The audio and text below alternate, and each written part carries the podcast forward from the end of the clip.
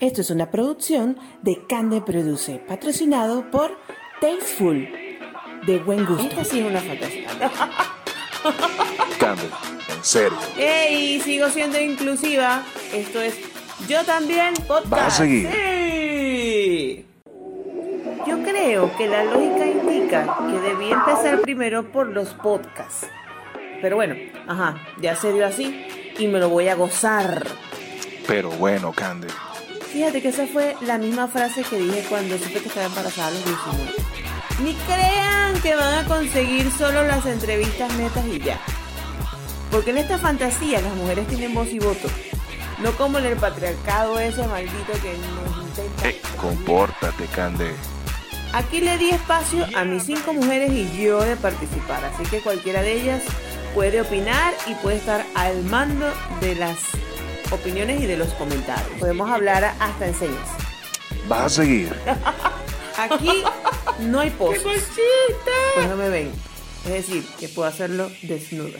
Esta sí es una fantasía mía. ¿Hay alguien que despida a la libretista? Esto es Yo también podcast. Les cuento que ¡Sí! hacer la curaduría de cuáles entrevistas pasar a podcast ha sido toda una tarea bien difícil, porque cada invitado ha sido extraordinario en lo que me deja en cada conversación inclusiva y aunque evidentemente prevalece mi criterio, les comparto que uno de ellos es el impacto del mensaje y el impacto a los que más pueda hacerle bien. Por ejemplo, de Nore me encantó eso de mostrar que ya basta de las etiquetas que te circunscriben a un título y a una profesión. Aparte de toda su energía. De Farid, amé su rebeldía e inconformidad ante una idea que nos quieren programar de la nunca nueva normalidad. La crianza de los hijos y esa decisión de cuestionarlo todo y además hacerlo a viva voz. Entre esta y la siguiente, elegí a María Fernanda porque estoy aburrida de tanta paja, de tanta paja literal, ¿ah? Acerca de ideas y juicios de la sexualidad. Reconocernos como analfabetas sexuales, por ejemplo. Me fui a la época de mi adolescencia y como llegué yo a todo esto de la exploración sexual, cómo daba vergüenza preguntar, reconocer, atreverse y lo grave en términos de crianza que es repetir unas conductas que ya sabemos que son unas conductas que ya sabemos que son sexistas por un lado, machistas, en fin, son oscuras, como si estuviéramos en el medioevo, ¿hasta cuándo? Recriminatorias de algo tan sabroso como el sexo y la sexualidad. Si se vive sanamente, si nos conocemos, estoy segura que nos podemos disfrutar muchísimo más. Cosas tan, tan sencillas como, como no saber de anatomía, no conocernos.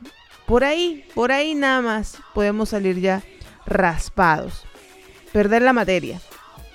O si acaso llegáramos a tener esa idea errada, lejana de la realidad, que nos vende la pornografía, por ejemplo. En lo que sí coincidimos es en que tenemos que ilustrarnos más, juzgar menos y atrevernos más a que estos temas sean más normales y menos tabúes. Por eso elegí a una mujer de 1,50 que sabe el truco para verse alta en la foto, porque si usted ve en su Instagram, donde ella eh, cuelga sus fotos, no parece que tuviera 1,50 de estatura. Pero en fin, se graduó súper chama de psicóloga y además tiene un montón de estudios que ni sé pronunciar, pero que pone al servicio de todos. Ella es mafe.g, mafer.g. Vayan ya y la siguen y hacen un foro familiar con los IGTV que ella monta y debatan en aula con sus postulados argumentados por la ciencia además y que más que el que la vive puede testimoniar. ¿Mm? Mafe, bienvenida yo también ahora en podcast. Algunos spoilers. Maffer nos revela que las sexólogas no dan sexo. No dan sexo en los consultorios, ni citas a ciegas, ni te reciben disfrazadas de doctoras con lencería sexy.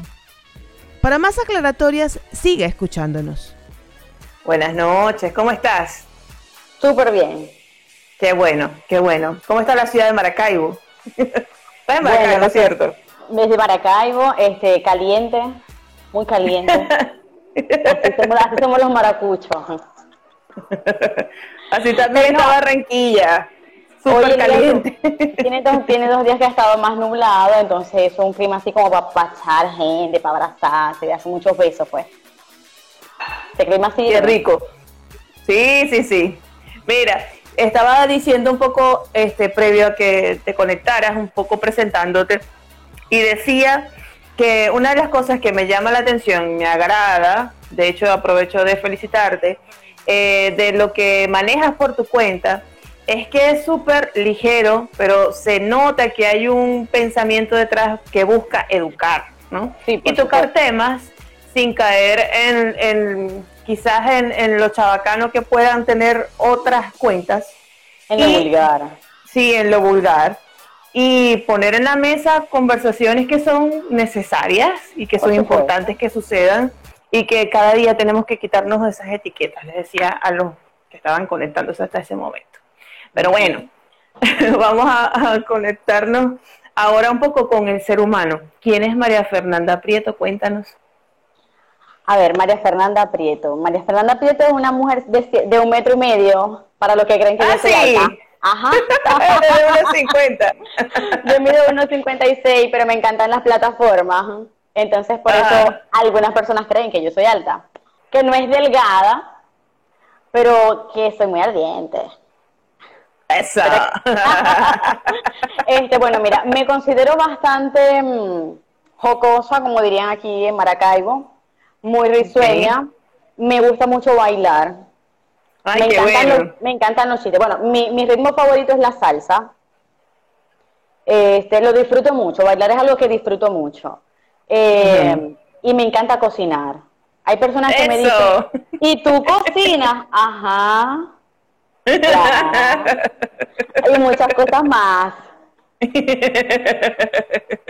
Toda la magia detrás de la cocina. Toda la magia. Por eso. Sabes que eso es una de las cosas que me debía, ¿no? Lo del el baile lo compartimos full. A mí todo para todas las para todas las preguntas casi todas las respuestas es bailar. Y si no es escribir. Exacto. Este, pero pero me fascina bailar. Y lo de la cocinada sí era como una cuenta pendiente. Y mm, este año sí dije, bueno, no, me voy a desafiar al nivel de incluso mostrarme haciendo, haciendo eso. Bueno, me ha tocado investigar muchísimo, pero genial.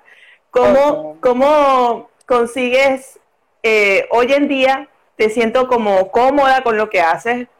¿Cómo decidiste o en qué punto decidiste, voy a estudiar esto, voy a hacer esto, deseo esto, porque mi propósito es...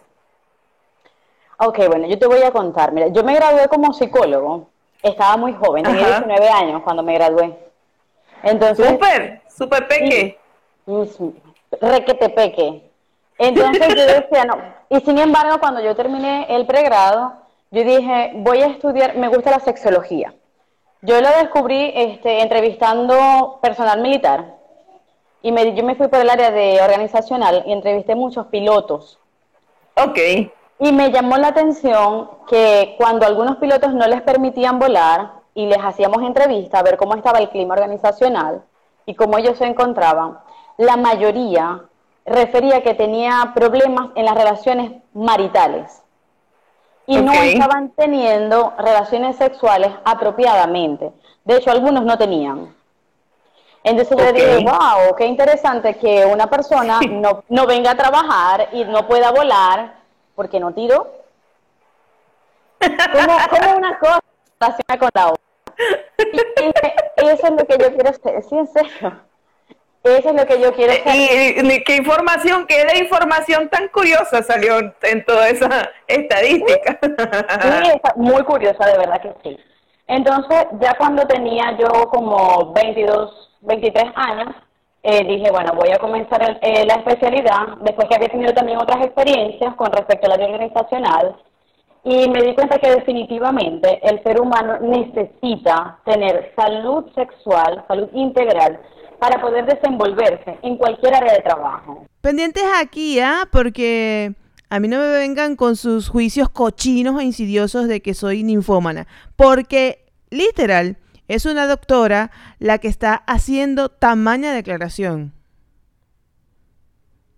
Molesto, con mala cara, si no tú sabes, cuando tú tienes el mañanero, tienes esa experiencia, tú llegas así. Hola, buenos días, saludo a mi gente. Claro, saludo a mi gente, la piel me brilla, ustedes saben por qué. Eso es importante. Entonces yo dije, entonces no necesitamos instruir tanto, al capacitar tanto al personal, necesitamos que el personal tenga salud sexual. Necesitamos que los participantes tengan relaciones sexuales muchísimo más placenteras. Y parece una cosa loca, pero afecta.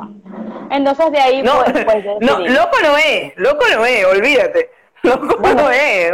Había gente que pensaba que era que se hacía, el, el, malestar se generaba en la organización. No, era que el, el malestar venía de afuera hacia la organización. Ok, y me ah. imagino que ahí se enrollaba un montón de cosas asociadas al autoconcepto, o sea, gente que ni siquiera era un tema de matrimonio o de pareja, sino que tenían rollos personales, pues con su cuerpo, con su aceptación, con su sexualidad, o sea, ya ahí entrabas en aguas profundas, me imagino. Es muy profunda, muy profunda. Está bien. Mira, y entonces arrancaste desde pequeña y siempre tuviste esa, esa idea de ayudar a otros desde tu infancia, tus amigas, las que crecieron contigo. No, yo no quiero ayudar a nadie, yo no quiero ayudar a nadie. no, realmente. Bueno, esa fue la primera pregunta que me hicieron cuando yo ingresé a la escuela de psicología. Que, ¿por qué nosotros habíamos estudiado psicología? No la voy a olvidar. Entonces ella decía, levanten la mano. Y levantábamos la mano, ponen porque yo quiero ayudar, porque la gente cambie, porque el mundo cambie, porque vivamos en un mejor planeta y nos ha dicho ella con mucho amor. Ustedes no van a ayudar ni a cambiar a nadie. Ustedes van a aprender, van a aprender a interpretar el comportamiento humano. Y yo, ah, para eso es que yo estoy estudiando psicología, qué bien. Pero no, yo pensaba que era para ayudar a la gente, pero no. Es para entender a la gente. Es diferente. Mira, dice, Dicen por aquí, Maffer es la mejor full apoyo desde México. Eso, mm. saludos. Él es mi mejor, es el mejor tratador del mundo. Por acá dicen, sin el mañanero, no rindes. Eso, no rindes, gasolina. Eso no es igual, eso no es lo mismo. Mira, una cosita. ¿Te ha, mm, ¿Cómo te ha, te ha tocado el tema este de, de la cuarentena y las consultas? ¿Cómo ha estado ese, eh, cómo ha estado ese movimiento y, las consultas en todo este espacio, las parejas que, que, bueno, que sabes, que estaban corriendo la arruga, este, que no habían querido enfrentar ciertas cosas y ahora no les quedó de otra que darse cuenta y, y, hacerse cargo, ¿no? ¿Cómo, ¿Cómo ha estado ese panorama para ti? Bueno, de verdad que ha sido totalmente eh, algo muy innovador, sobre todo con los pacientes que estaban adaptados a asistir a la consulta. Pero aquí, aquí en Maracaibo. Pero sin embargo, eh, ha dado un resultado excelente porque hay la necesidad. No solamente para las personas que están en pareja, sino para las que no están en pareja y desean estar con la pareja. O para las que están solteras y se dan cuenta que ya estar solteros y no salir es demasiado, son demasiadas cosas juntas. O sea, porque antes yo estaba soltera y tú ibas de rumba, pues, y eras soltera y eras una soltera alegre. Ay, soy soltera y hago lo que quiera. Pero entonces ahora eres soltera pero estás encerrada o encerrado. O resulta que tu pareja se quedó atascado en España o en otro estado y no puede pasar y eso ha sido difícil. Han manejado estrés, la famosa ansiedad que está muy de moda, que ahora todos tenemos ansiedad. Ay, todos tenemos ansiedad. Me porque la gente antes era así, ay, porque estoy depre. Sí. Y mira, les pregunto a la gente, ¿te diagnosticaron? No, no, pero yo estoy segura, estoy segura que yo tengo depresión. Me cabe la menor duda, no me cabe. Pero, tú te bañas. No, claro, chama, o sea, como no me voy a bañar. Ah, porque las personas que están depresivas por lo general no se bañan. Y les molesta la luz del sol y los colores de la ropa. Ah, no, pero yo no estoy tan depre, yo estoy medio depre. Ok, o sea, con, como con los test de, de cosmopolita, de... Que, claro. Entonces la gente se hace esos diagnósticos que son comparables. Y así pues, en este, en este, en este lapso con el, lo que es el tema del COVID, pues la gente se ha diagnosticado ansiosa. Ok, ok. Me ahorran, me ahorran un trabajo impresionante. Yo digo, gracias por adelantarme tanto el proceso. Se los agradezco porque yo estudié cuatro años y ellos en un COVID lo han desarrollado. Pero bueno, eh, las parejas de verdad que han demostrado que se pueden adaptar a cualquier situación, porque las videollamadas han, sido, han dado un resultado genial e igual el trabajo se puede concretar. Mira, Ricardo dice que él es mi mayor admirador. Eso. Muchas gracias, Ricardo. Un beso. Eh, de verdad que ha habido bastante, una receptividad muy buena con respecto al público y a las personas que han deseado tener una consulta. Realmente se ha propagado un poco más la información y así como, sí, ahora, ahora hay gente que está en otros países y en otros estados que se sienten en la necesidad y han dado el paso de buscar la ayuda y de aceptarla bajo estas circunstancias. Y de verdad que Sí, porque- trabajos muy buenos. Sí, porque la, la, el- pasa un poco con, con que el psicólogo es para los locos, el sexólogo si soy hombre es porque este soy eyaculador precoz o porque tengo algún problema, o sea, hay una cantidad de mitos. ¿Qué se hace con esos mitos? ¿Con, ¿Qué haces tú con eso? Bueno, realmente educar a- al público, ¿no? A la ciudadanía en general, al consumidor. Eh, los psicólogos no son para los locos. Yo tengo mi terapeuta. Yo soy psicólogo para que Sí. sepan. Yo tengo mi terapeuta. Yo voy a consulta. Yo no me curo sola. Yo no soy un semidios. No, no, no, no. Yo necesito que alguien me diga, mira, esto es así, esto es así. Porque hay gente que dice, conchale, casa de herrero, cuchillo de palo. No, es como que tú le digas a un odontólogo, mire, ¿para qué tú fuiste al odontólogo para te sacar una pieza dental? Si la tiene que sacar Pero es te que cómo se la auto... Sí. Exacto, igual nosotros. La gente piensa que nosotros somos un manejo absoluto de las emociones. Con la ira nosotros respiramos profundo, contamos hasta tres y soltamos. Y ya logramos coordinar todo el cosmos y el universo. No, eso no es así. Eso no pasa. Los psicólogos también nos ponemos bravos, también que queremos tirarle un golpe a alguien, una manzana, esas cosas pasan. Entonces nosotros tenemos que buscar ese apoyo. Los psicólogos no son para las personas que están locas. Los psicólogos te ayudan a comprender el por qué o por qué el, el efecto y la causa de la conducta que te está generando malestar. ¿Ves? Que eso es una Sí. cosa distinta. Sí, todavía a estas alturas, en 2021, 2020, eh, hay que estar aclarando esos términos, Maffer. ¿Tú crees que sí? Que sí creo, estoy segura. estoy segura. Mira, por ejemplo, los sexólogos. Pendientes aquí con lo que viene, que ella va a hacer referencia a experiencias propias. No esté pasando pena, por favor, ni haciendo pasar pena ajena a la gente. Ella va a contar ciertas cosas que le han sucedido. No se lo inventó. No, no se lo contaron. Le pasa. Le pasa todavía en consulta. Los sexólogos, ahí te quedaste. Ajá, que los sexólogos o la sexóloga eh, aclarar el término en que en realidad nosotros no ofrecemos ningún servicio sexual. O sea, no tienen que enviarnos la foto de sus miembros, no necesitamos tener citas a ciegas, no nos encargamos en la vida de que unas personas se conozcan y, y También te ha tocado eso, como Cupido. como, sí, claro, como Cupido. Totalmente, es cierto. Mira, es que nos, nos envían mensajes al directo. este. ¿Cuánto cobras? No la consulta, la hora de trabajo, el servicio completo. Coño. Los sexólogos no son para eso, ¿sabes? Lo que menos va a hacer una persona cuando se arriesga y toma la decisión de ir al, al sexólogo es porque realmente tiene un padecimiento o hay una conducta que está afectando la función sexual, el disfrute y el placer. Pero la, nadie va al sexólogo a preguntarle, mira, ¿qué, posición me recomiendas tú que yo haga mejor para mañana? No, Como el entrenamiento, como la rutina de entrenamiento, ¿será? Que esperan Exacto. tener algo más parecido. ah, es algo así. Entonces, ah, o como hay un personas- sexual trainer. Sí, algo así. Ay, sí, es sexy. No, y hay personas que tienen una fantasía y tú dices, no, voy a ir al, al consultorio con la sexóloga, me la voy a encontrar con unos lentes, una bata sin ropa interior, tacones rojos, y que, y que así, mira, buenas tardes, ¿en qué puedo ayudarte? No, eso no aplica. La sexóloga te dice, buenos días, mucho gusto, ¿en qué te puedo atender? Mira, mi nombre es María Fernanda, pasa por favor al consultorio.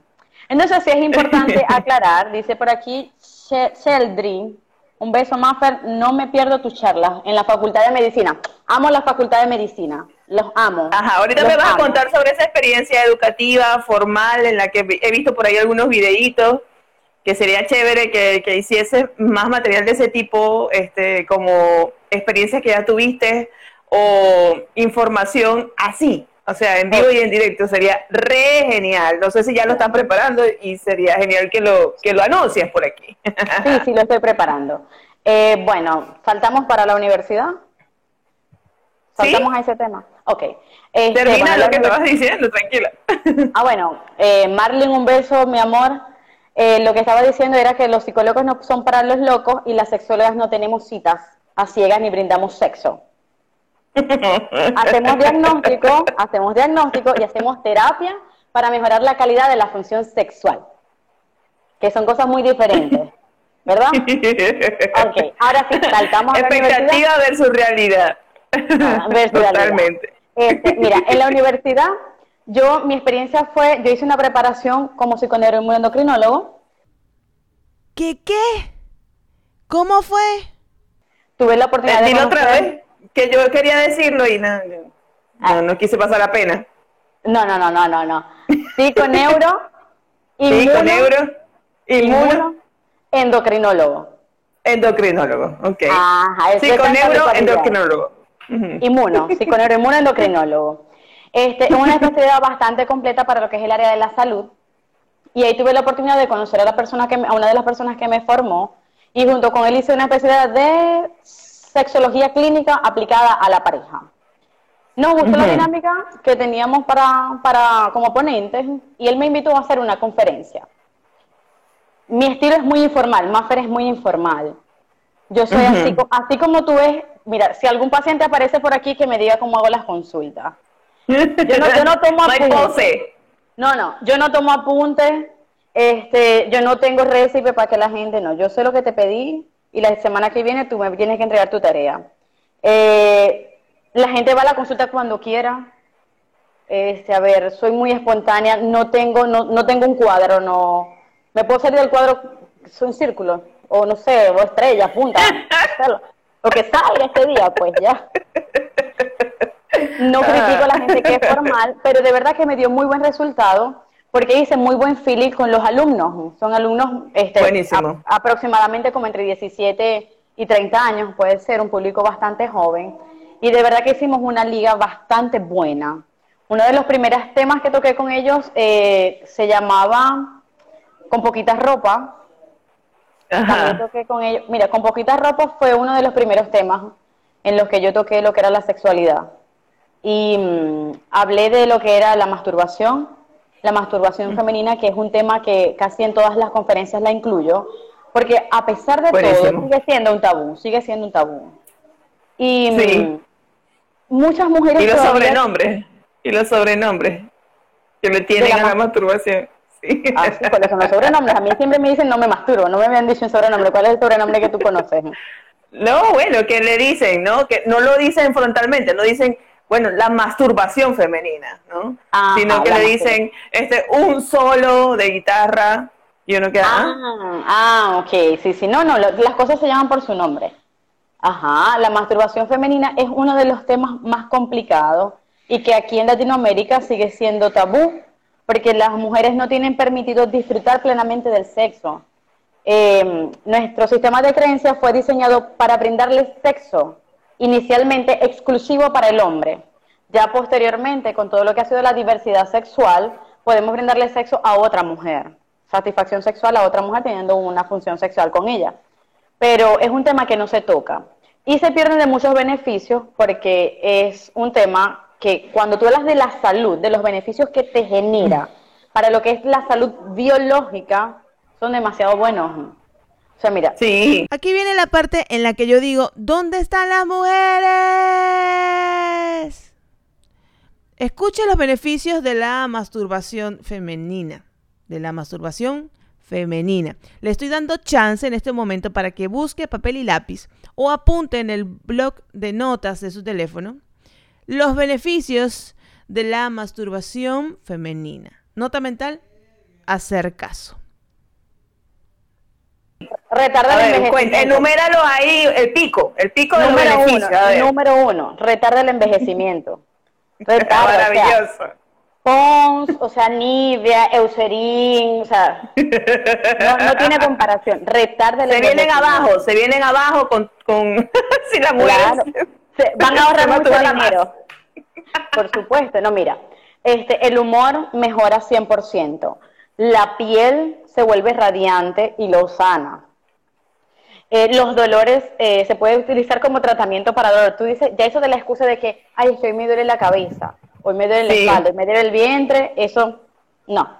Está demostrado científicamente que no hay una, ¿cómo te explico? O sea, la oxitocina, la adrenalina, las endorfinas que se liberan en, en el orgasmo no tienen comparación con ningún analgésico en la vida.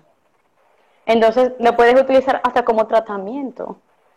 Dices, no, voy a- voy a tomarme la medicina. La excusa, la excusa. Ya vengo, Voy a voy a... me- Ajá. Bueno, tú sabes, para las líneas de expresión. Mira, para las líneas de expresión, por aquí. Mm. Entonces, de verdad que sí da- ha dado muy buenos resultados y está científicamente comprobado. Sobre todo el simple hecho de que las mujeres, eh, estadísticamente, les cuesta mucho alcanzar el orgasmo en pareja. Pero cuando llegan a la masturbación y aprenden a estimularse su zona adecuadamente, es casi que de 10, 10 veces vas a tener orgasmo.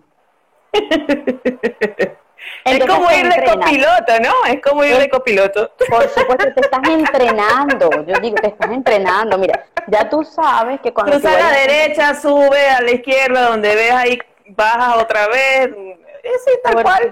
por- por supuesto, tú te dices, ahí, párate ahí, mira, es ahí, no te vayas a pasar, es ahí, quédate, pero... Entonces ya tú, ya tú te adiestras, ya tú te vuelves ágil y muy hábil con respecto a lo que es la zona más erógena de tu área sexual, ¿ok? Entonces, imagínate que nosotros tuviésemos esa habilidad de entrenarnos frecuentemente. Qué fácil sería para nosotros y para nuestra pareja tener un maravilloso encuentro sexual con ese entrenamiento previo. Tú sabes que no es igual ir a correr una maratón, que tú digas, mañana es el maratón, me voy al maratón.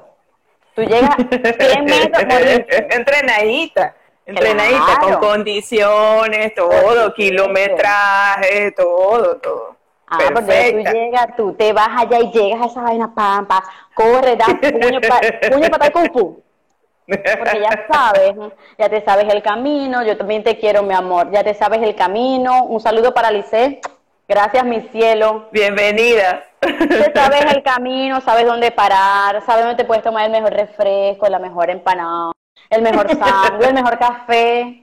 Eso es El paisaje más bonito, tantas cosas, tantas cosas. Exacto. Y las mujeres están negadas a esas maravillosas posibilidades que nos ofrece la vida y son gratis. No Y no hay que salirlas a buscar, la tienes en, en ti, en tu cuerpo. Es Por que no hay, ahí no tienes que, no, no hay una excusa de, de, de presupuesto, no es que no, no lo puedo comprar, no, no es que no tengo cómo, no. Y tú dices, es que tengo 10.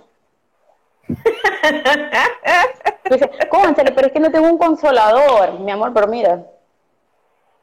Diferentes tamaños, grosores, Por supuesto, los auxiliares sexuales que fueron diseñados con ese propósito de auxiliarnos en lo que es la función sexual, nos brindan una maravillosa ayuda. Pero el hecho de que ellos no estén, ¿me escuchas eso? ¿Me escuchaste eso? sí, sí, Ok. se congeló tu cara, pero te escuché. Ok, el hecho de que no tengamos auxiliares sexuales no significa que no podamos llegar a la autogestión.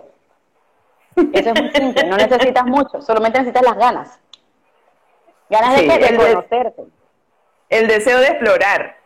El deseo de sentir, de vivir, de saber que uno está vivo. Mira, sabes que el, el clítoris eh, es un órgano que, el, así tú sabes que la nariz es para oler, ¿no? Ah, Sí. Y, y la, y la lengua para degustar y los ojos son para mirar. Bueno, el clítoris es para dar orgasmo, para dar placer.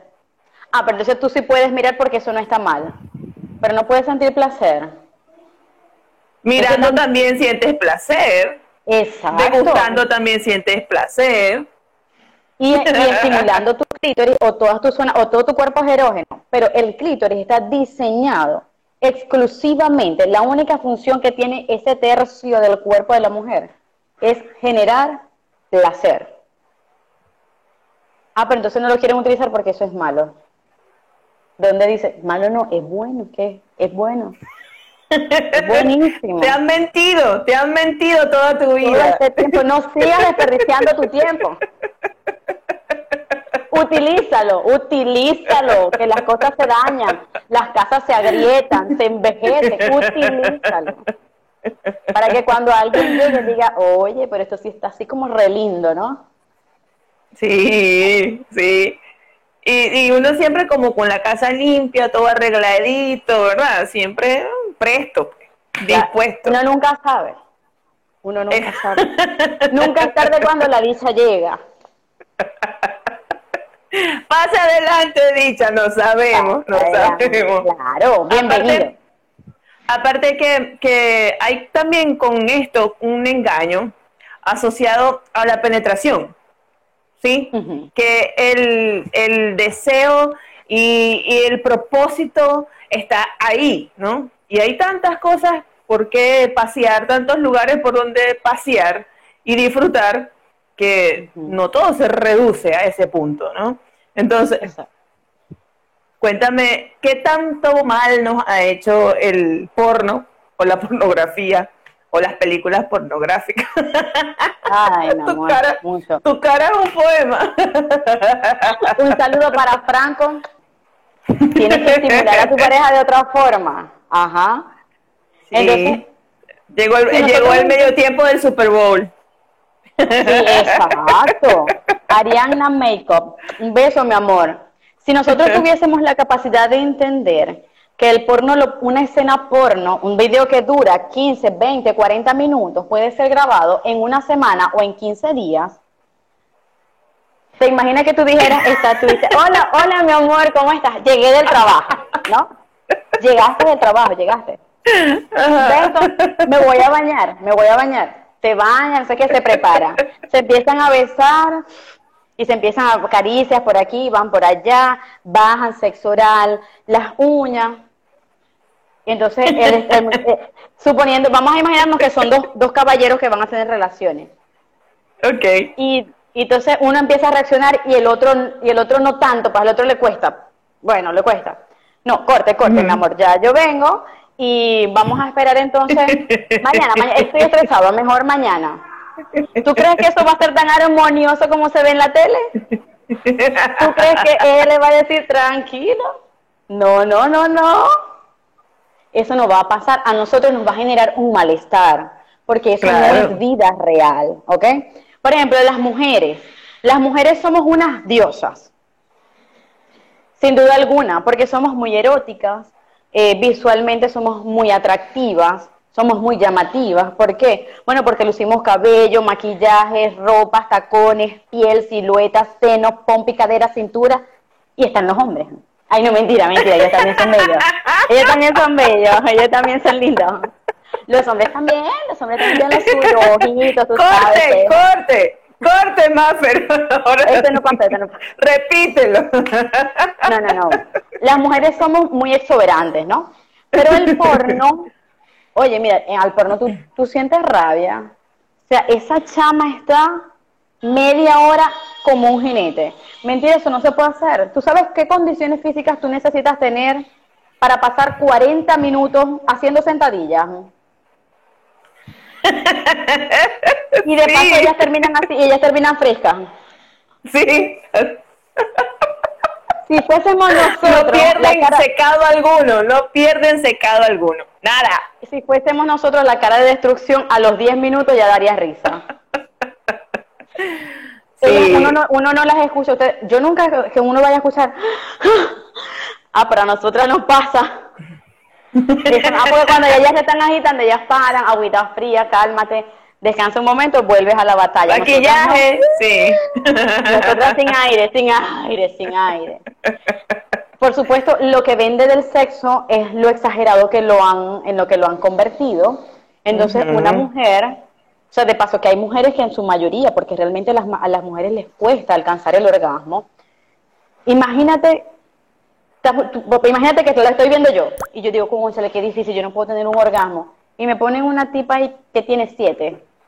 y no es que tiene siete, es que ella cula y además hace squirting. Y duró 28 minutos y no se bajó.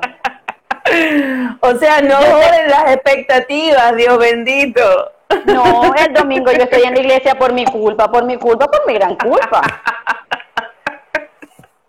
En el mejor de los casos. Mira, la cara roja dice, y el que y el sudor sabroso en la vida de real. Ah, mira, lo que tiene la vida real que no tiene el porno. Por ejemplo, para el es. tema, de, el tema de lo que es el mito de si el, el tamaño importa, el porno lo contradice constantemente. Porque es que tenemos una imagen donde el mejor macho alfa lomo plateado tiene un miembro de más de 18 centímetros. ¿Tú sabes cuánto es 18 centímetros? 18. No 8, 18. Mi vida, un besote, Jesús, un beso para ti. Te extraño por aquí, ¿oíste? Mira, 18 centímetros, 20 centímetros, 22 centímetros. Sí, por supuesto, sí. entonces, entonces viene tu esposito y lo tiene de 15 centímetros y tú dices, ¿qué hice yo para merecer esto? ¿Por Sí. qué mi vida tiene que ser tan triste? Pero ya va. Tan corta. Utilízalo, utilízalo. Tú tienes que trabajar con lo que tú tienes. Para eso hay posiciones. Ah, pero resulta que en el porno tú estás en una postura y no te van a decir, esta postura, hacen una pausa. ¿Tú te imaginas ese porno? Pausa, ¿no? Esta postura alcanza Con subtítulos. Sí, alcanza una penetración de 7 centímetros. Que subiendo el pene hacia la entrada de la vagina podría llegar a estimular el punto G. Ah, eso no pasa, uno no lo ve. Sí, no con dicen. imágenes como las de CSI, ¿te imaginas? Así que entras al organismo. Claro. Ahí te estuviesen educando, pero es que eso no te están educando, te están mostrando cómo probablemente tú puedes llegar a tener una penetración, un sexo oral, pero no te están diciendo, por ejemplo, que para tú tener un sexo oral de calidad, dependiendo del hombre, mira, voy a leer esto, dice aquí, Maffer, aquí está comenzando a tomar con mucha fuerza, te me fuiste, con mucha fuerza y comercialización el porno amateur, por lo cercano de la realidad, de lo que es como tal. El porno amateur es el que el, el casero, que todo el mundo sí que, que no hay corte, sino que de verdad tú lo estás viviendo y es tu teléfono o tu cámara, tú sabes, ¿no? Porque es que ya realmente la gente se ha cansado de ver ficción. Porque es como mate. Sí, entonces, mira, hasta los preservativos ni siquiera le quedan a esos chamos. Entonces, al, al novio tuyo se le sale. Mira, a veces duele, o sea, a veces uno dice, wow. O sea, qué malo". rompen corazones, rompen, Rompen, corazones. rompen expecta- expectativas, realidad. Pero de verdad que sí, el porno no nos está educando, pero por lo menos da una imagen gráfica de cómo tú Ujú. podrías jugar con lo que son las posiciones sexuales. ¿Ok? Pero no te Sí, puede, dicen- puede que puede que enseñe la, me- eh, encienda la mecha en el tema creativo, por ejemplo. Sí, te O sea puede dar que- una idea, pero realmente si tú tienes alguna dificultad sexual, no te la va a mejorar. Imagínate que tú, que tú eres una mujer que mm, tienes vaginismo. ¿Tú sabes qué es el vaginismo? No, por favor, defínalo. Ok, mira, sen- sencillamente, el vaginismo es el dolor o la dificultad que experimenta la mujer al momento de ser penetrada con cualquier cosa. Con cualquier objeto, puede ser con, con un dedo, con un lápiz, con un consolador, eh, con un vegetal, con un pene, con lo que tú quieras. Ajá, entonces, tú te imaginas que tú quieres decir, bueno, yo voy a educarme porque yo voy a aprender con mi pareja. Y te sale un hermoso hombre, eh, te sale un, tu esposo, resulta que tiene, o tienes una pareja que es lesbiana, tienes una mujer, y compró un dildo que mide 24 centímetros, Claro, con vas a 8 sufrir. centímetros de diámetro. ¿Tú crees que el porno te va a ayudar en eso? No. No, y hay gente que además se vuelve como dependiente también de esas herramientas. O sea, dejan de ser... Sí, o sea que eso- o, eso o es así, Se llama fetichismo. O, o es así o no se da. Ajá, y son también ahí es complicado.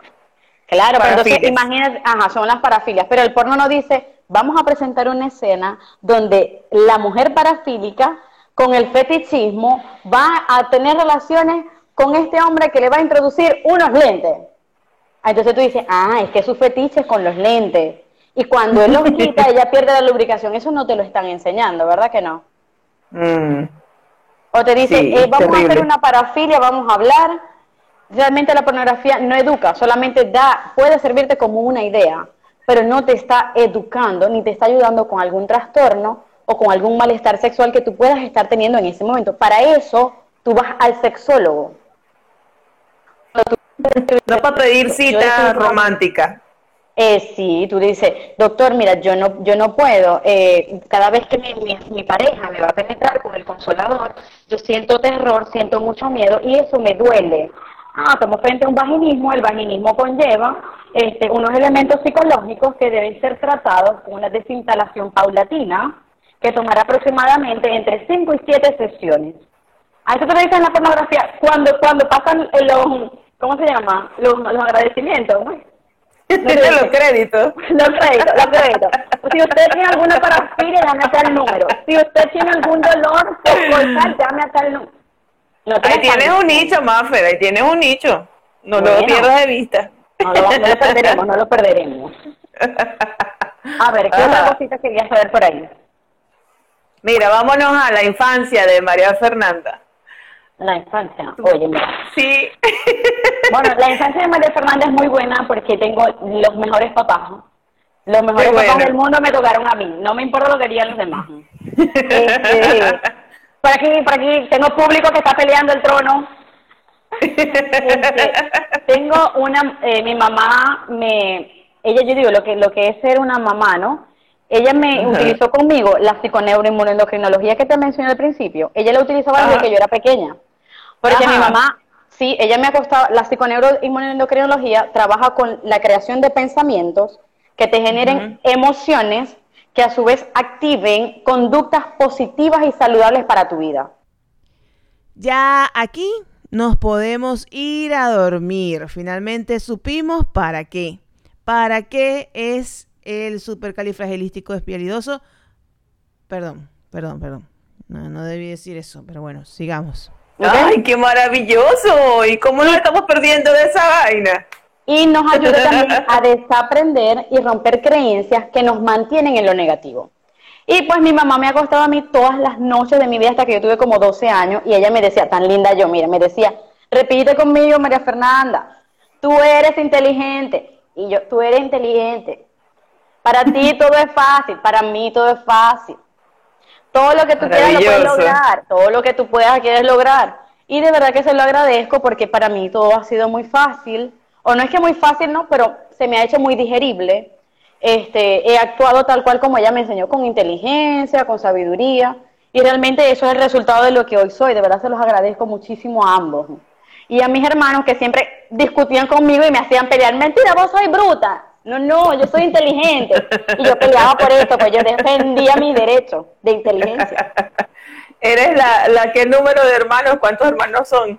La número uno, somos tres.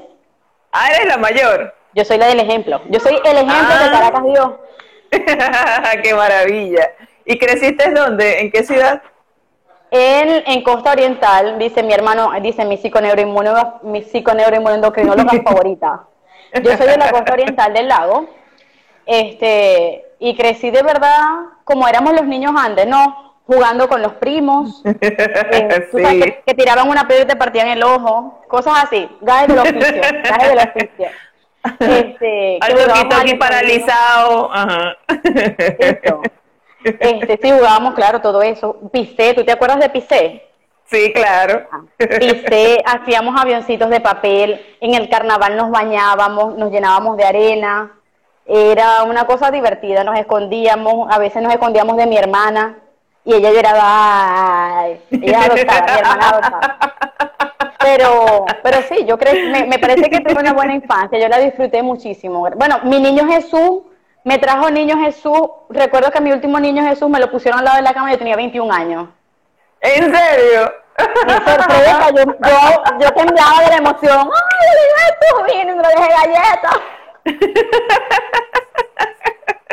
Pero mi niño Jesús fue fiel hasta el último momento. Y bueno, entonces Qué tú sabes, que lo, bueno, los primeros 30 años de la infancia son los más difíciles y el niño Jesús me acompaña hasta los 21. los primeros 30, entonces estamos como, como adolescentes nosotras, estamos en la adolescencia, Yo plena apenas, adolescencia. apenas, apenas aprendí a caminar hace unos días.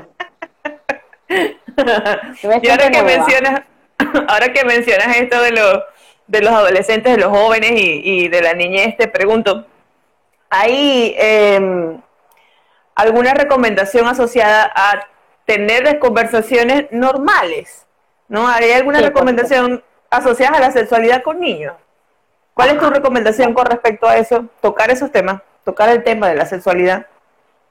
tocarlos con las palabras apropiadas, es decir, por lo menos si le vas a hablar a un niño de tres años, no le digas que su pipí, su, su chiquitico, o le dan el, si el niño se llama Carlos, Carlito, este, la tripita, no, no, no. Eso no es ni tripita, ni piripicho, ni el pipicito, ni el boquiboqui, ni el ni no.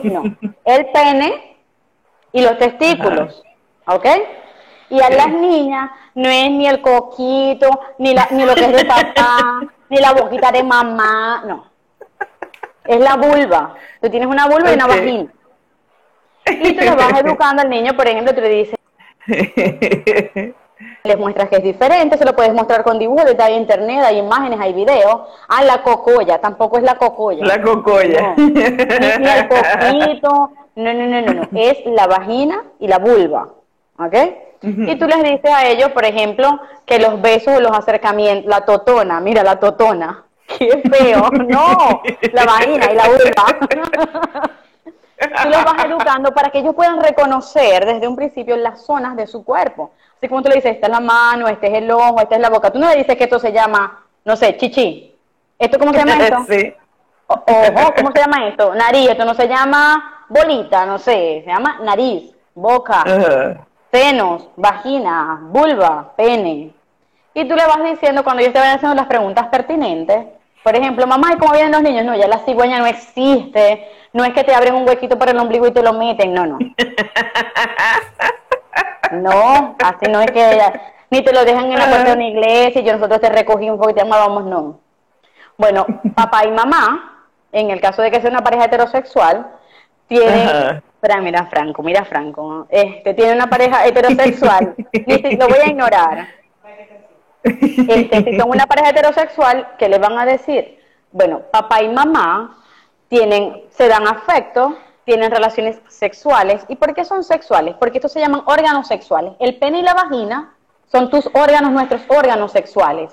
Y ellos al tener relaciones, es decir, que el, pene entra en la vagina, se fecunda. Mami, ¿pero qué es la fecundación? Es como si, como si tú sembraras una semillita. El pene tiene una semillita y la siembra en la vagina de mamá. Y ahí va a crecer el bebé. Es más, es más simple. Ah, no, es Ajá. que la cigüeña un día vino y lo dejó. No, no, así no me sirve.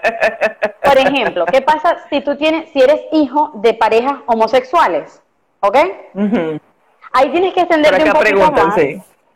Tienes que extenderte un poquito más. ¿Por qué?